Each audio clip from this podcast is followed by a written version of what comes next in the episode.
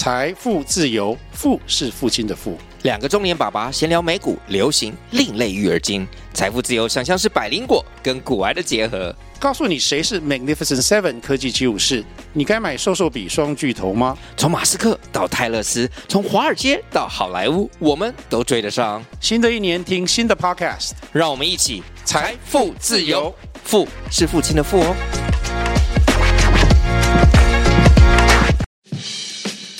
欢迎来到百公秘辛，你想要问的，这里全部都有。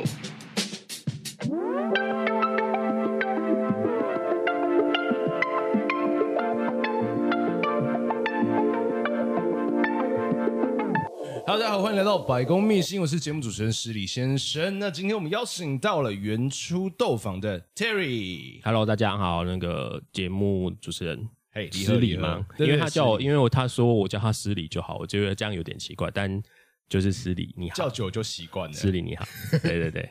所以原初豆坊这个品牌，它到底是做什么的东西的？其实原初豆坊的初衷，其实是我们我自己，因为我自己有乳糖不耐症，就蛮严重，所以其实我很不能喝牛奶哦，所以我比较常喝豆浆。那其实它它的初衷是在于说，因为我自己觉得豆浆对一般人的概念就是。它就只有早餐店的配早餐，对，配早餐或者是怎么样？那或者是说，现在可能有一些健身人会喝，它比较像是营养补充品。可是我自己会觉得说，其实像牛奶，你看像牛奶，它其实可以做成奶茶、做成咖啡、做成很多不一样烘焙品，比如蛋糕啊那些。可是其实这样才会变成是大家在使用牛奶习惯上面，其实很自然的会做这些事。哦。可是豆浆却大家只会把它当成是饮料、饮料或者什么。那我会觉得这样有点可惜。对，尤其在现在这个世界，现在这个社会上，其实越来越多人在讲求，比如说哦，减碳、环保。那相对来讲，牛奶跟豆浆，因为豆浆是一种植物性，对，植物奶嘛。那当然我们会尽量鼓励大家去使用豆浆。可是问题是，如果你还是用这种概念去跟消费者推广，那消费者一定会觉得说，哦，那我就是早餐喝而已。所以，我们原初豆坊的初衷，其实是希望把豆浆变得更多元。让豆浆不只是豆浆，对对对，让它变得更多元，让它变得更容易使用。那这样消费者自然而然就会选择，那它自然就会减少牛奶的使用。所以你们在原初豆坊这个品牌，它有特别针对是豆浆该怎么用去做开发吗？我们会针对它去做开发，像我们今年中秋。就有特别做，因为其实我每年中秋都会有做一个礼盒，那它都是用比如说用豆浆相关的东西去做成月饼或做成凤梨酥，嗯、就是类似这样。然后像我们其实也会协助其他店家去开发，比如说豆浆吐司、豆浆面包这样。等下，豆浆月饼跟豆浆凤梨酥，对对对对对，那吃起来是一种什么样的口感？你要形容一下吗？诶、欸，其实我我觉得它的皮会比一般你吃到的凤梨酥或月饼，然后再来的更酥软一点。所以它豆浆的成分是加在它的外皮的外皮的地方，然后它会取代某部分的面粉，所以其实会到会也会有另外一个好处，就是因为现在人不是很很怕碳水嘛，嗯，所以它会减少面粉的碳水。哦，就是因为它的成分跟对对对对对，是做一个替代的，对，做一个替代使用。嗯，对对对对对。哎，我想问说，原初豆坊这个品牌，它从创立到现在总共多久的时间呢？创立的话，应该是六年。六年多吧，嗯嗯嗯，因为我们早期就是，如果小听众有去查一下元初豆嘛，我有查到我们以前这是一个早餐店，哎，不是早餐店，饮料店。OK，对对对，饮料店。对，所以我们那些饮料店就叫元初豆坊嘛。元初豆坊。OK，对，那刚刚有讲到，我们希望它是管豆浆的广泛被运用嘛，所以它某程度来讲，就我们那个时候开的饮料店，就是里面所有的饮料都是豆浆做的。嗯嗯嗯，哎，比如说像我们应该是做出目前全世界第一个豆珍珠豆奶茶。嗯哼，对，那个就全部都是豆浆，不是用牛奶做的。对，所以除了珍珠豆奶茶，那一间饮料店剩下还有卖什么东西？就是你想到了，比如说什么什么什么清茶啦，什么什么，对，然后一般的饮料也有，对对对，然后是特别在多了，就是跟豆浆相关的。可是我们里面没有，我们的店里面没有牛奶。嗯哼哼，对。哦，因为你本身 Terry 这边本身有乳糖不耐症，对，就主要是我们是希望让消费者透过这样的方式去了解说，哎、其实它配成饮料其实是可以这样喝的。我们当时在做这件事情的时候，其实我们花了非常多的心力，因为很多人都想，哦，那你只是把牛奶换成豆浆而已。可是其实不是，是因为我们我们当时在做这件事的时候，我们找不到市面上有可以做这件事的豆浆，因为要不就是太稀，要不就是它里面可能有残留豆渣，豆渣就会变成你喝的时候没办法，你会喝起来不像珍珠奶茶，要么就是口感不好，要么就是味道不好。所以为什么原初豆坊现在，比如说你看像我们现在的模式转成是。在网络上或在通路上卖豆浆，我们其实早期并不是要自己卖豆浆，嗯，我们早期是希望可以用展店的方式来做这件事。可是因为可能中间因为一些原因，所以现在转成用这样的方式在做。那现在的豆浆跟现在的，比如说像你们在网络上看到我们在卖豆奶茶，嗯，那个就是当时我们饮料店的时候留下来的概念去做出来的东西，所以我们的口感跟我们的。比如说像豆奶茶的那个浓度，其实会跟你一般喝到了什么豆浆红茶，然后或者是外面喝到的豆浆，会概念有点不太一样。嗯嗯，对。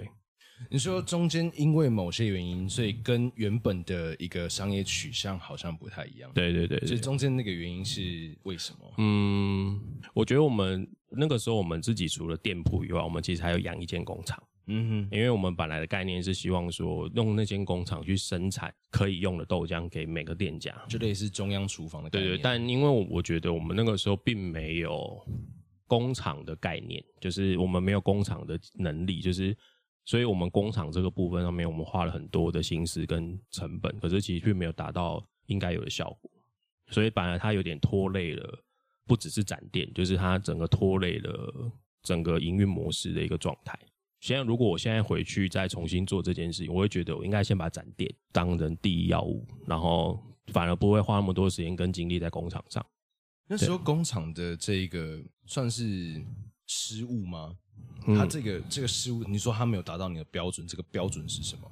诶、欸，比如说他出货的稳定度，嗯，比如说他出来的豆浆是这样的品质，有时候他出来的豆浆是这样的品质，然后再就是我们一直没有找到一个比较稳定可以经营工厂的人。然后再就是工厂花的成本跟费用，其实比我预期的还要多，所以这样三个原因加起来之后，就变成它变得很很很累赘。因为其实我蛮好奇一件事情，就是工厂这件事情，其实对大家来讲，可能就觉得说，哎，它它是一个，比比如说它是一个流水线的 SOP。对，那比如说他从头到尾他都经历了一样的过程，那为什么会有品质不稳定的问题？嗯，其实就跟你煮东西一样啊，嗯、就是你你就算每次都煮一样的 SOP，嗯哼，但你出来的成品就有可能不一样，嗯哼，这就，就是就是这是因为你每次进来的豆子，或者是你每次进来的，嗯、呃，你在煮当下的一些天然气温、湿度，其实都有不一样。嗯、那当然，很多人都讲那种关系，我跟你讲就有关系。真的，真的，你如果会煮东西的人，或者是你真的有在餐厅做过，你会知道他每次来的东西，你要把它做成一样的品质，这件事情其实很困难，而且很需要被要求的。所以我会认为说，我会认为说，对我们来讲，这件事情在我们初期其实就拖垮了我们的执行的方向跟速度。所以。后来，因为我们刚开始开店的时候，其实声势还蛮好的。嗯哼哼。可是因为我其实大家如果知道饮料店的生态，应该都知道，其实你要在你势头正好的时候要开始拓店，拓店。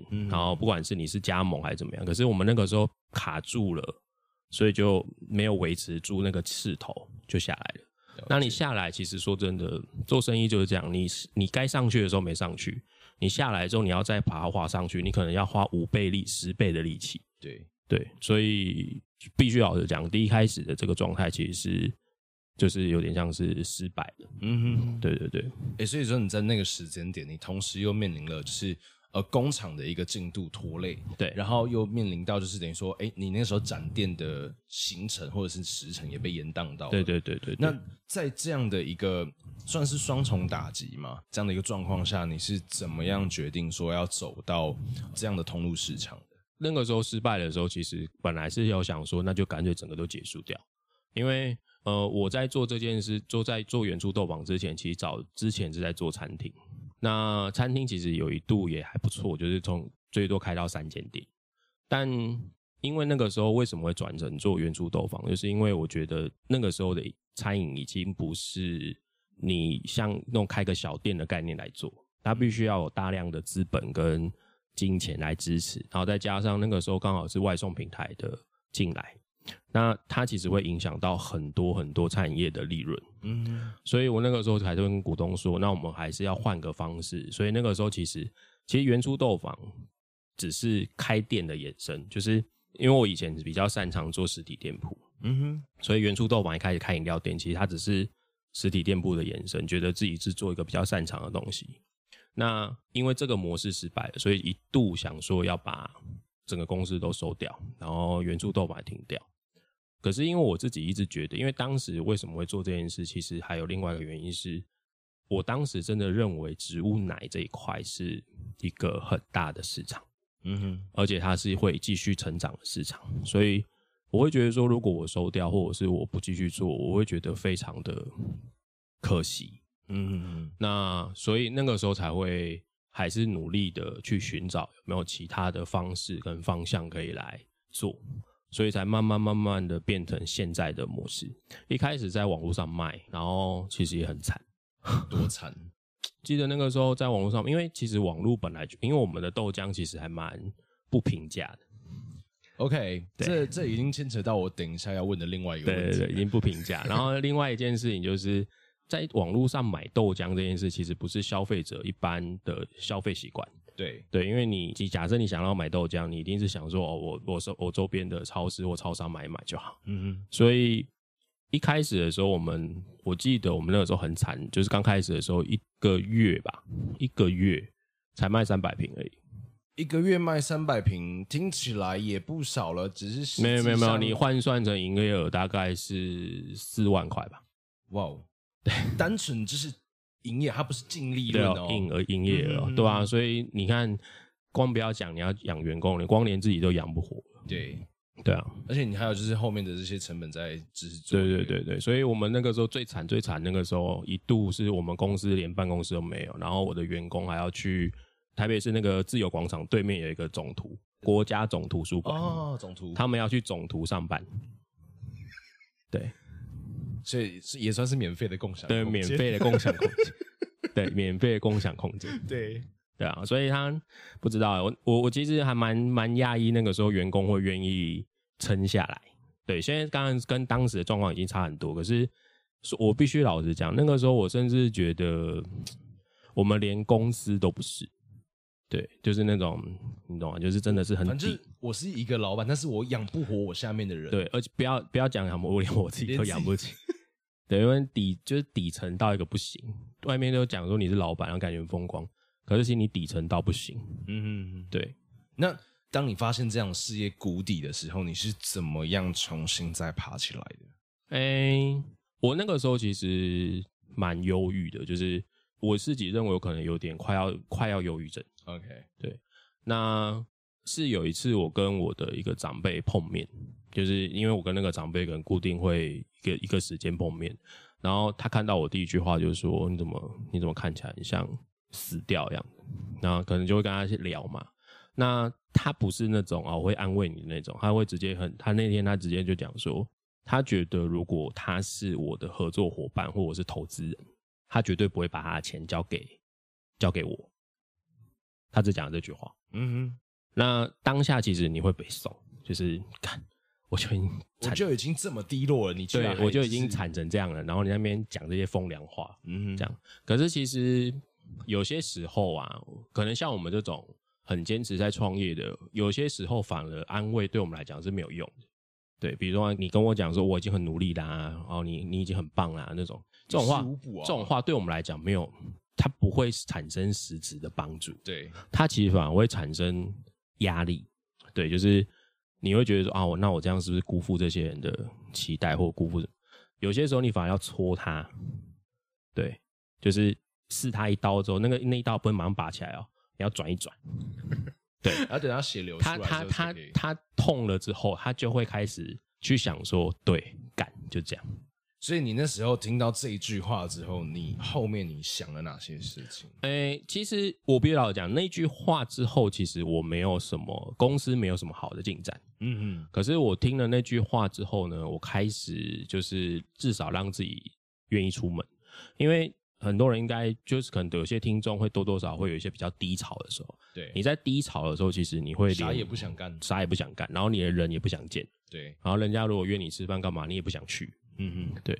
那你看嘛，如果一个老板来讲，你看你你啥都不想干，然后你聚会你也不想去，你也不想认识人，你也不想跟他讲。那说真的，你其实就等于 你就是没有在做老板的事情。对对对对对，所以那个时候先开始转变自己的心态，就是虽然自己不想去，而且那个因为那个时候很穷，你有时候去找人，比如说喝个咖啡，我跟你讲，那个时候比如说一杯星巴克一百五，你也会觉得很痛苦。我跟你讲，很多就是这样。然后所以你逼自己，就是我那个时候就逼自己，比如说每天都要至少跟一个人碰面，然后就算只是朋友聊天，嗯、就是让自己就是去。让自己慢慢恢复一个怎么讲，对比较自己而言的一个常态，对一个一个比较正常一点的状态。然后开始之后，大概两个月的时间，就慢慢开始有人来跟你讲说：“哎，我认识谁，然后怎么样怎么样这样。”所以他可以跟你讲。所以那个时候开始认识了，开始有人开始介绍人之后，然后我从一个。在做，应该我其实这个都可以讲啊，因为这个我其实，在 PR 就讲，我那个时候遇到一个实力的总编，实力是实物的实，力量的力。哦，我那个时候遇到实力的总编辑，然后他跟我聊天的时候，他其实并不是讲我怎么状态，他只是聊一聊，他突然讲一句话，他就说他觉得台湾其实很久没有出现新的食品公司。对对，就是我们比如说我们想到食品公司，可能就想到一些什么泰山呐、啊、义美啦、嗯、光泉。不是说他们不好，很老牌子的。对，不是说他们不好，是他们这样有个办法这样移居下来是真的很厉害。可是有些时候，呃，我觉得业界就是这样，你一定要有新血，你就是你一定要有新的力量进来，然后你才有办法去改变一些事情，或者是你就是要去做那个新的东西。嗯哼哼。所以那个时候我听他讲完这句话，其实那个时候只是闲聊，并没有太多的想法。但我回去洗澡的时候，我突然想，食品公司。食品公司就是你开始会去思考这四个字代表什么什么意思？嗯哼哼，食品公司代表什么？那你开始去思考这件事的时候，你慢慢就会把自己卖豆浆这件事情转成另外一种思维。嘿，如果你只是卖豆浆的，就是你把自己当成卖豆浆的，你其实就会，我觉得这个很难去讲述它中间的差别。可是其实如果，呃。你的格局或你的想法往往上拉的时候，你在看待很多事情，其实会变得很不一样。嗯，变不一样。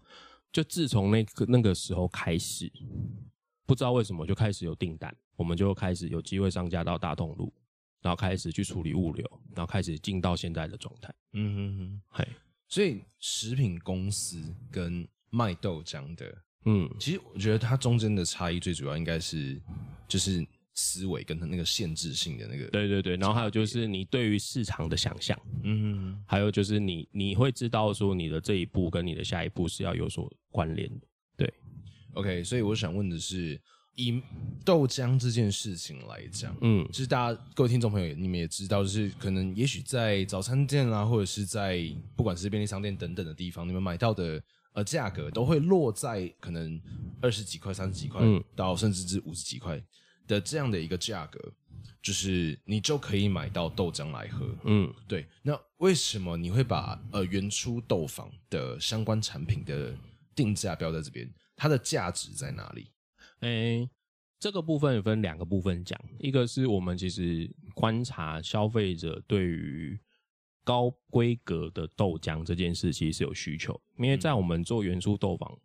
上架到大通路这件事之前，其实如果有大家有住北部地区的，因为中南部比较不熟，就是你有住北部地区的，你会发现说有一阵子很多豆浆店卖豆浆的，然后开，然后他一瓶豆浆的呢也是卖你八九十块，嗯哼，嘿，然后就在街边，然后他他就是标榜他豆浆是现做的，后面是一个一个机器，然后做出来豆浆，你可以看到它的豆浆流出来的那个样子。嗯有一阵子在北部地区，其实它非常的多，嗯哼，它非常的多。现在现在其实都收的差不多，但是在那一阵子其实非常的多。那其实我认为这样的店，它其实是它并不是输给消费者的需求，它其实输在的是租金。OK，对对对，这确实这是所有台北市店面的一个问题。对。对对，所以其实我们当时会认为说，这个东西其实对消费者来讲，它其实是有需求的，只是我们一般很多人他满足他的需求的方式是，可能他去有机店买，嗯哼，或者是他可能自己，比如说那个时候，假设他周边有开一家这样的店，他就去那里买，对。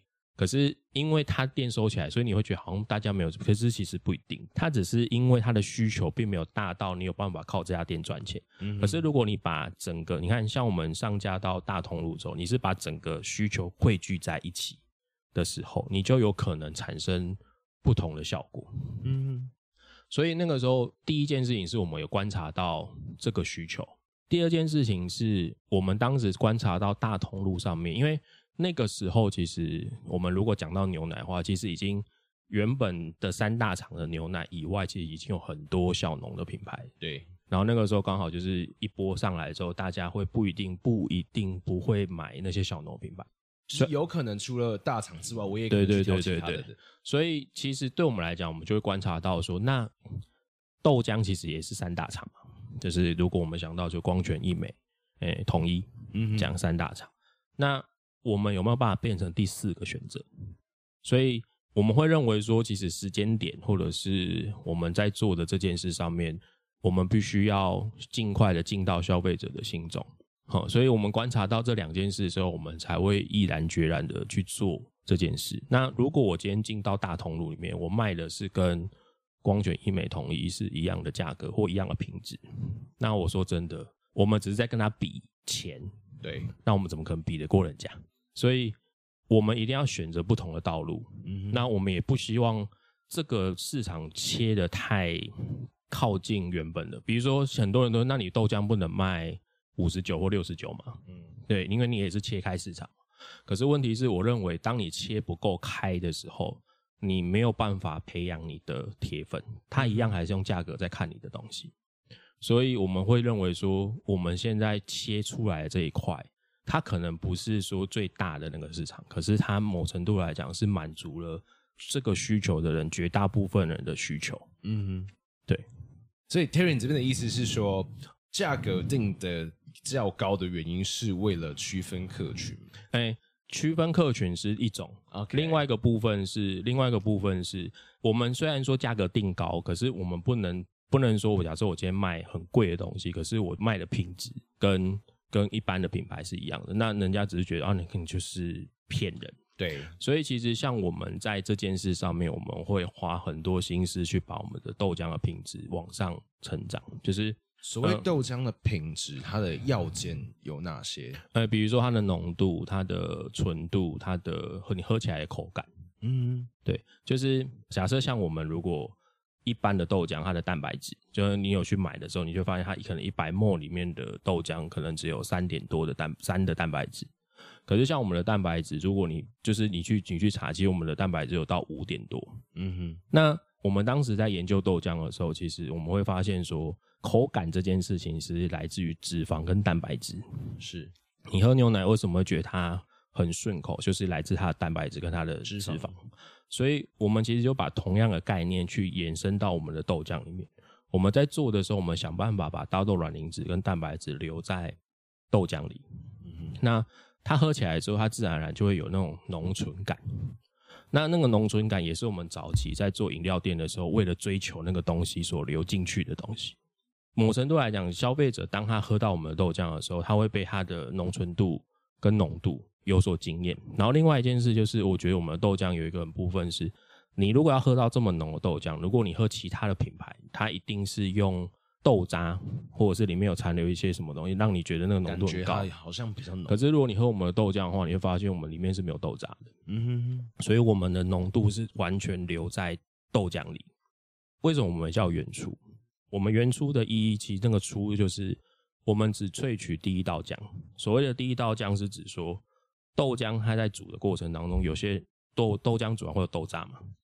有些人会把那个豆渣再加水之后还再去煮第二次出来的浆，那叫二次浆。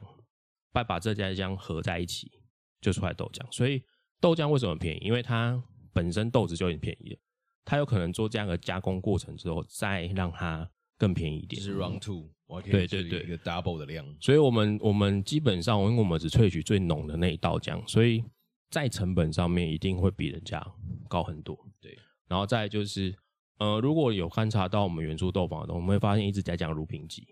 那为什么会讲乳品级？因为台湾的法规啊，其实对牛奶、生乳有非常多的法律限制。嗯哼，可对豆浆没有。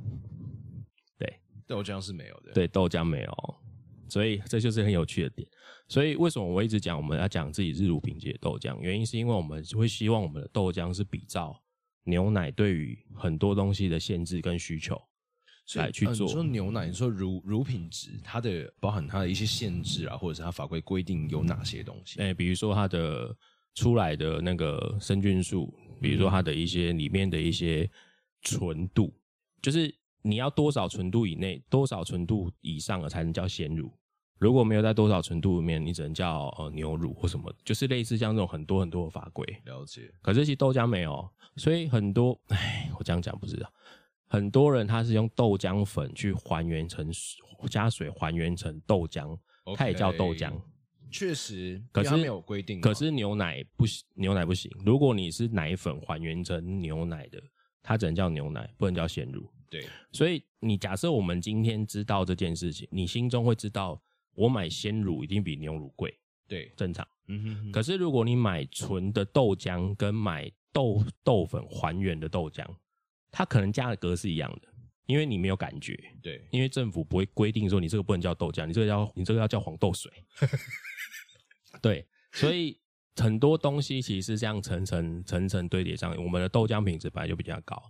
然后再就是我们花了非常多的心思在，而且其实如果真的有在煮豆浆，会知道浓豆浆其实煮起来比一般的那种可能稍微广泛一点见到的豆浆，其实难煮非常多。为什么？因为它很容易掉电啊，你会有焦臭味。嗯，很多人会觉得说焦香味是一个呃很棒的古早味，可是其实如果以豆浆的认知上来讲，它是煮坏掉的，代表你的蛋白质被煮到过度焦化，对，所以才会有那个焦味嘛。嗯，可是那个蛋白质其实是劣化蛋白质。OK，所以如果以食品的角度来讲，会不赞成这件事情。嗯哼，对，所以。很多很多的东西堆叠上去之后，其实我们的成本本来就比人家高很多，所以我们其实并不是说哦，我们今天为了要抓出市场区隔，所以应该是说我们为了要有这样的东西，我们把我们的豆浆的品质拉到很高。对，那当然就是原初豆坊它遵循了非常高的一个呃品质的要求，对于豆浆来讲，它甚至是是包含了。它是第一道的，只是原初的第一道浆，嗯，对，然后再加上它的就是呃本身的蛋白质含量是比一般豆浆还要高的，对对对，然后还有等等的。那如果说一般消费者在选择豆浆的时候，就像你刚刚讲到，我怎么样区分说它到底是豆浆还是黄豆水？其实还是可以看后面的产品说明，它其实如果它是。啊，我好像不能讲，不能讲，这个不能讲。诶、欸，应该是说，呃，因为它在法规上并没有很特别的限制，对，所以其实它都有可能在后面写黄豆。嗯哼，对啊，对，就是它没有被标榜出来嘛。就是比如说，假设你是黄豆粉，它没有规定你一定要写黄豆，你要你可以写黄豆。我说真的，如果问我这个问题，我有时候我我也不一定分得出来，我只能用。口感就是我自己喝起来我就知道哦，这是粉调回来的，OK 的那种感觉。可是这个东西还是要先强调，就是至少我目前知道三大厂都是正常的，OK。嘿，这个我一定要特别讲，不要可能不要误导消费者对，不要误导。可是如果是像一些比较没有那么有名的品牌，或者是说早餐店的那一种，对，那那个比如说早餐店的，那我就可以讲，那一定是豆粉还原的，嗯，对，因为那个才够便宜，对对，所以。我我说句实在话，你早餐店的豆浆可能一杯才十五块，对，然后你要它这样煮，其实也是有点折腾它，对。可是我我相信消对消费者来讲，并不是说豆粉还原回来就不好，只是我要强调这件事情，是因为牛奶对这些东西的规定是很严格的，对。可是豆浆没有，所以有些时候会发现说，有些人是用豆粉还原的，可是他去跟你讲他是豆浆，对。好，那至少我在喝富航豆浆的时候，它有焦香味。对对，就代表它是用煮，它是用煮的，它是用煮的，它是用煮的。OK，对。所以在创业这六年期间，就是刚刚有讲过，就是其实它是一个起起落落，有波峰有波谷的一个状态。对对对对，其实我大部分都在底部啦。嗯哼，好，那除了就是这么沉重之外，这六年期间有没有什么比较有趣啦，或者是比你觉得是很比较特别的事情可以跟大家分享？嗯，这六年，如果是以创业本身来讲，我是觉得没有什么特别特别有趣的，因为你为什么会坚持想要创业？那个只是一个，我我觉得对我来讲是一个我对自己的人生实现。嗯哼，嗯，就是我只是单纯的希望，这跟我自己做食品公司也有关系。因为创业的题目百百种，对，对吧？就创业题目百百种，你其实不一定一定要做食品，不一定要做餐饮，对吧？是。而且其实说真的，做食品做餐饮也不是创利润是最高的，对，而且也不是创业上最容易被人家看到的题目。是我必须老实讲，因为它毕竟是传产。对，那。可是我当时选的东西，其实我自己是希望说，当我离开的时候，就是当我走掉的时候，我可以留一些东西是给这个土地或这个这个世界。嘿，我那个是我自己单纯的一个感觉。那食品这类的东西，就是有时候你看嘛，有时候这件事情可能跟我之前早期做餐厅的时候有关系，因为我当时早期做餐厅的时候，有一个我我其实当时做餐厅只是好玩，嗯。就觉得说啊，反正我那那个时候有一笔钱，然后朋友想开餐厅，就让他开。可是可能我朋友开一开，他可能觉得他撑不下去，因为创业真的很苦，他撑不下去，所以他就跑掉了，他就去工作。可是也不能怪他。我那个时候就想说，那我是要把店收掉，因为我那个时候还有正职工作。嗯哼。那我那个时候要是要收掉呢，还是我要下去做？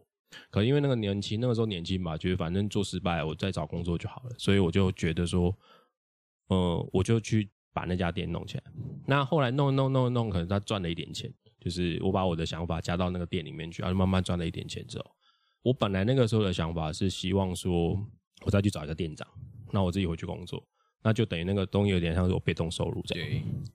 有一次我在擦在吧台上擦盘子的时候，我擦一擦擦一擦，突然我突然发现不知道为什么被雷打到，就是我突然想要听我的客人在聊什么，因为我那个时候我第一家店是在学区。嗯，所以大部分客人都是学生，这样，然后就在聊天，他们聊什么？有聊这种无聊，就比如说我们今天考试怎么样？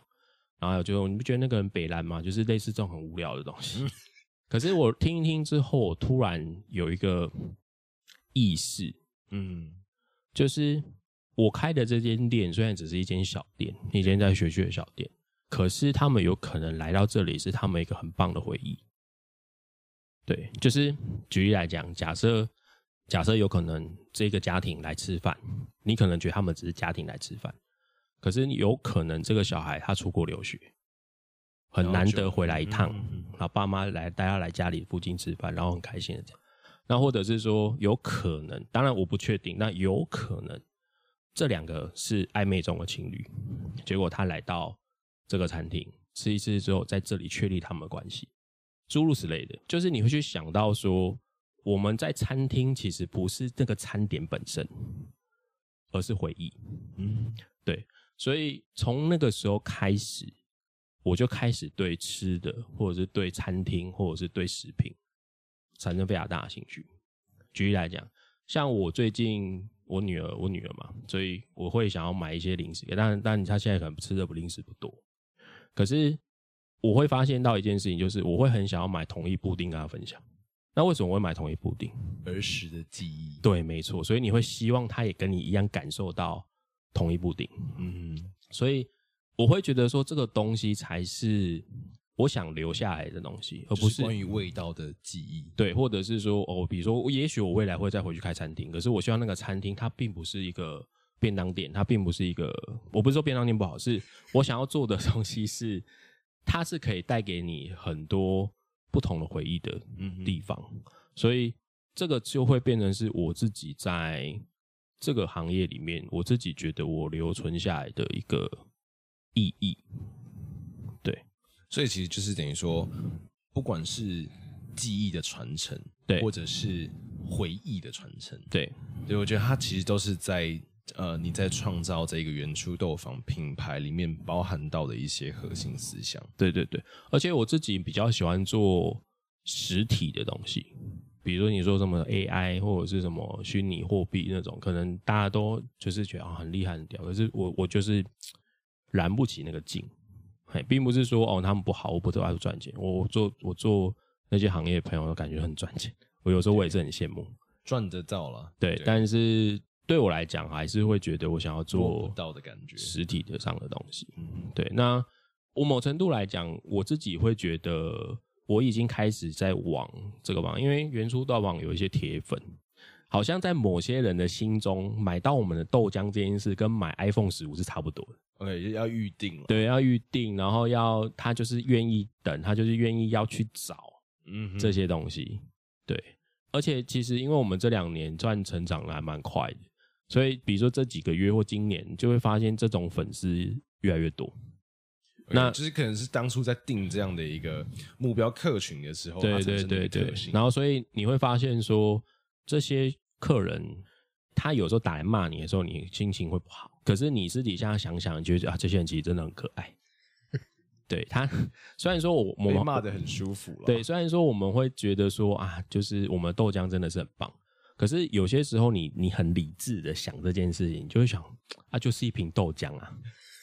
对，就是你懂吗？可是他们给你感觉他很重视这件事情，他很要这件事情。然后我这次就回到我刚刚的话题，就是你会去想说，为什么他们那么重视？有可能他们希望他们买这样的豆浆回去给他们的小朋友喝。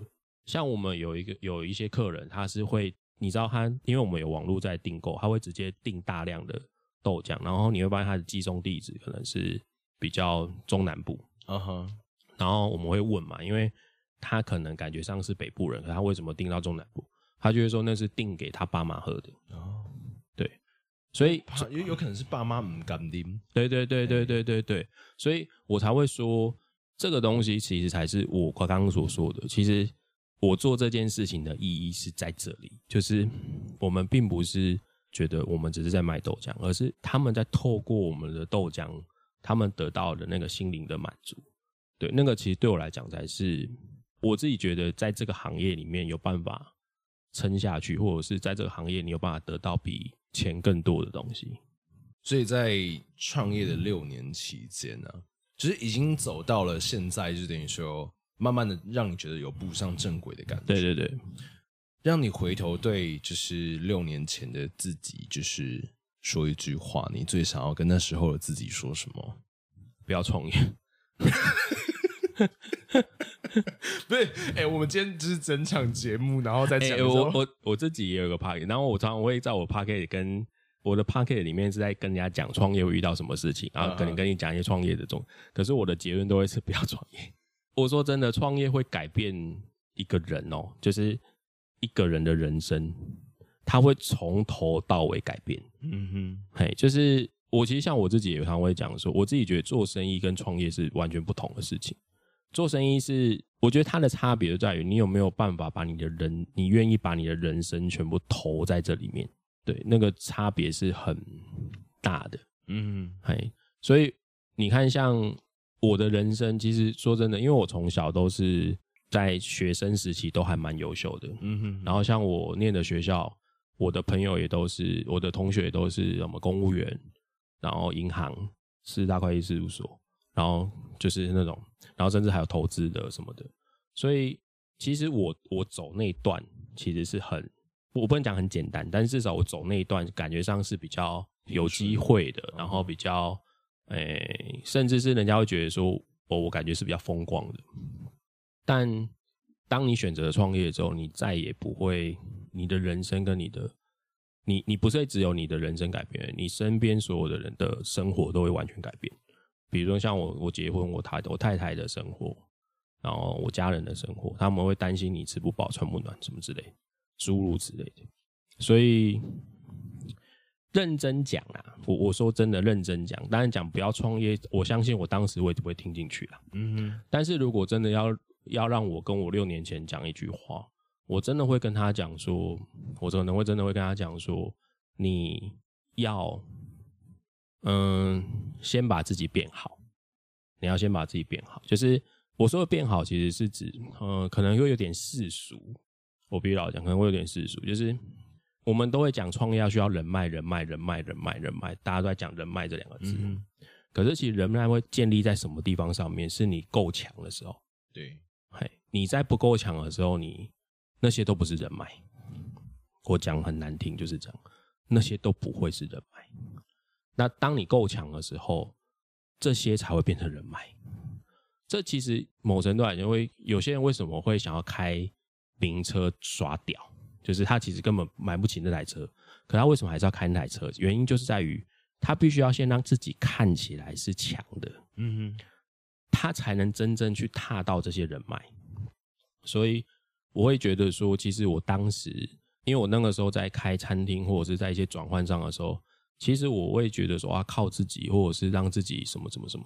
可是其实我觉得那个时候应该是先把某些东西先，比如说举例来讲，我当时在开店的时候，就是开饮料店的时候，其实我必须要先把后面的展店的需求或后面展店的可能性，先把它抓进来，去跟人家讲。嗯。那工厂其实不应该是我担心的事，因为当我有这个需求的时候，我自然而然会找到工厂，因为你够强。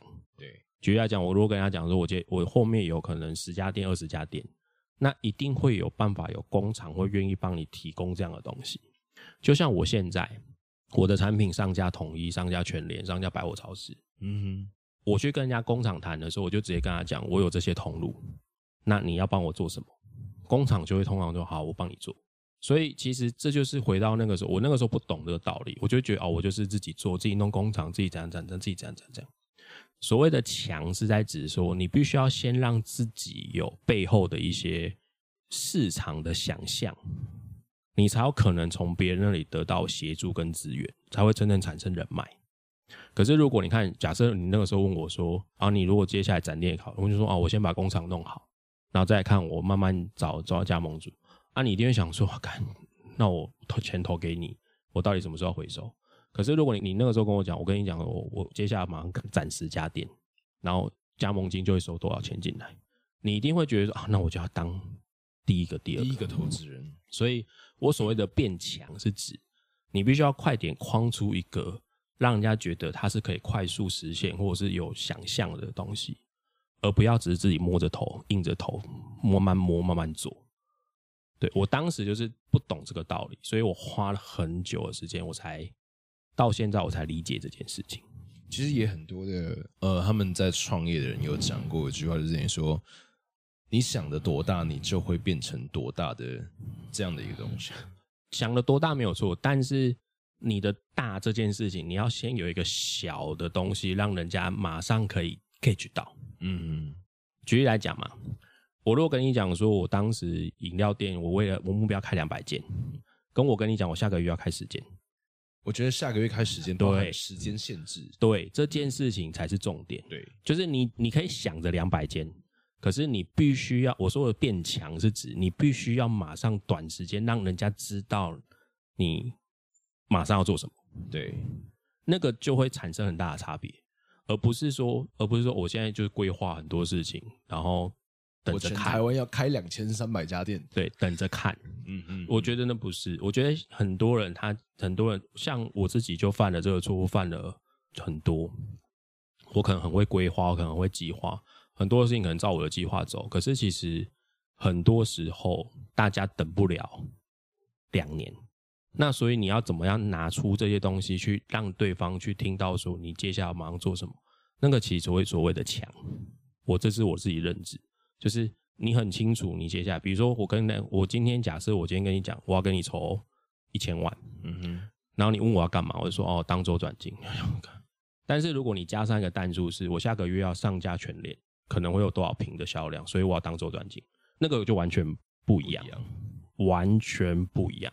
所以所谓的强，是指你要马上抓住你的短时间内你要完成的哪件事情。那个东西给大家的想象，那个才是你真正可以得到人脉跟支持的东西，不是低着头然后默默自己一直做。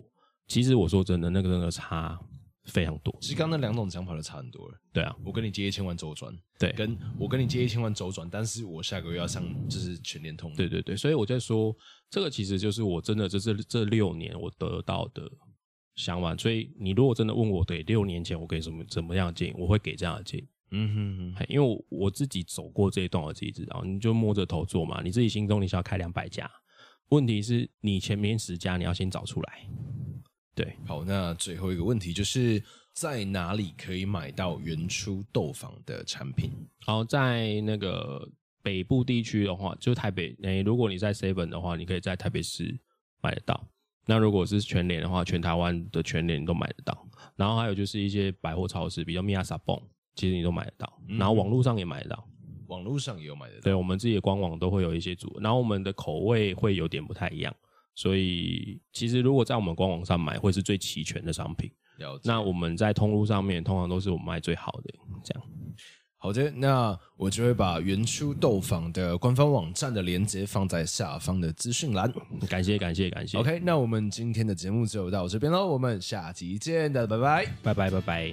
以上就是今天的百工秘辛。如果喜欢我的节目的话，记得订阅，然后分享单集给你的亲朋好友。最后，最后，如果各位有工商需求，或者是你们有推荐朋友想要上这个节目，或者是对我们节目有话想说的，记得到 IG 搜寻失礼先生，咨询我的小盒子，我会很认真的看着每一封来信。大家下期见喽，拜拜。